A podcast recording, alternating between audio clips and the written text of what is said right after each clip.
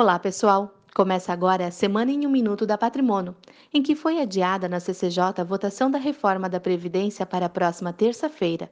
Diversos pontos estariam em negociação para ficar de fora da reforma já na primeira comissão, embora nenhum deles tenha impacto fiscal.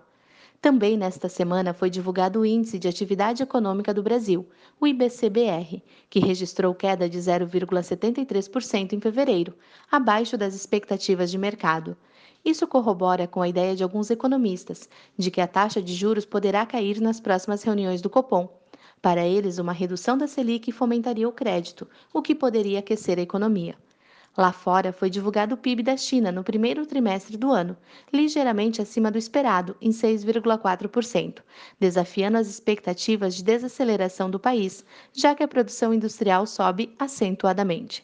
Estas foram as principais notícias dessa semana. Uma ótima Páscoa e até a próxima sexta-feira.